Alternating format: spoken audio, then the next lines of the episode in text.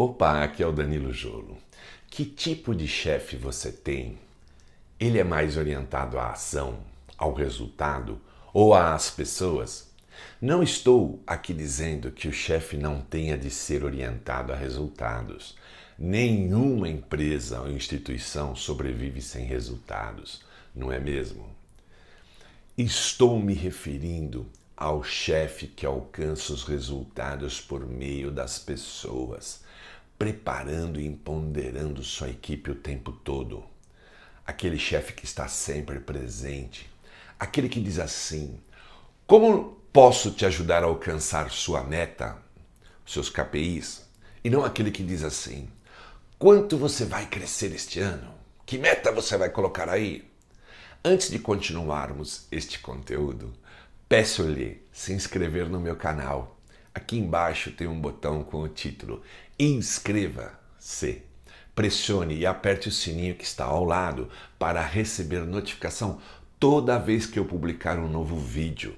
O YouTube mandará uma notificação a você. Aproveite esse canal, tem material de ponta, testes para você aplicar de perfil comportamental e books para você baixar dentro das áreas do empreendedorismo, gestão e liderança, ok? Então vamos lá, vamos continuar. Você tem um chefe na qual não se sente confortável para buscar sua ajuda, nem mesmo perguntar algo. Conheci várias pessoas na minha carreira emitindo uma fala como esta aqui, ó. Preste atenção. Num certo nível, eu sei que eu deveria recorrer mais ao meu chefe, pois é para isso que ele está lá. Ele tem experiência, e acho que eu deveria ir até ele e explicar o que está havendo. Provavelmente ele teria um bom conselho a me dar, mas é arriscado. Ele é imprevisível. Se eu fizer perguntas demais, ele pode perder a confiança em mim e pensar que não estou me saindo muito bem pode achar que não estou dando conta de tudo. E se isso acontecer, vai ser péssimo, porque ele vai cair em cima de mim, me bombardeando com um monte de perguntas, ok?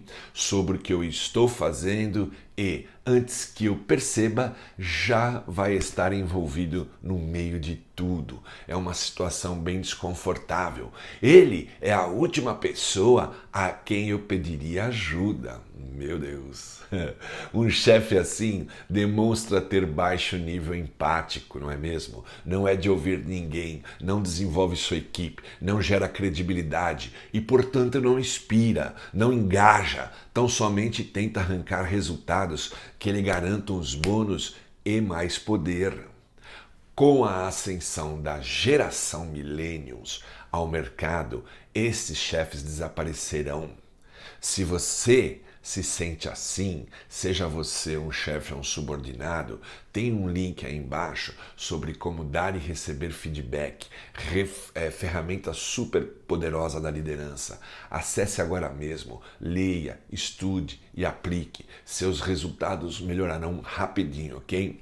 Não importa se você é um funcionário, um colaborador, ou se você já está em cargo, eh, você está no nível operacional, analista, ou você já está, tem uma equipe para tocar, você já está numa gestão, ok? Uh, esse feedback é fundamental, porque exercemos liderança hierárquicas e exercemos liderança por perfil nosso, por as pessoas nos acompanharem, nos seguirem, né? É, ter uh, com é, ter a nós como um modelo, ok? Então, sempre dar feedback é importante, mas é preciso saber dar feedback. É uma arte e também uma ciência, tem método. E neste book que eu estou aí, que uh, te anunciando, tem um link aqui embaixo para você acessar. Ele te dá toda esta ciência de aplicar um feedback incrível, ok? Olha, este meu canal tem muito conteúdo bom para você que se interessa nas áreas do empreendedorismo, gestão e liderança. Tem e-books aqui para você baixar, tem testes de perfil comportamental dos mais variados para você ter mais conhecimento sobre você mesmo, ok? Quanto mais você conhecer de você, mais evoluído você será e com certeza crescerá na sua carreira, no seu negócio e nos seus relacionamentos, ok? Grande abraço e até o próximo vídeo.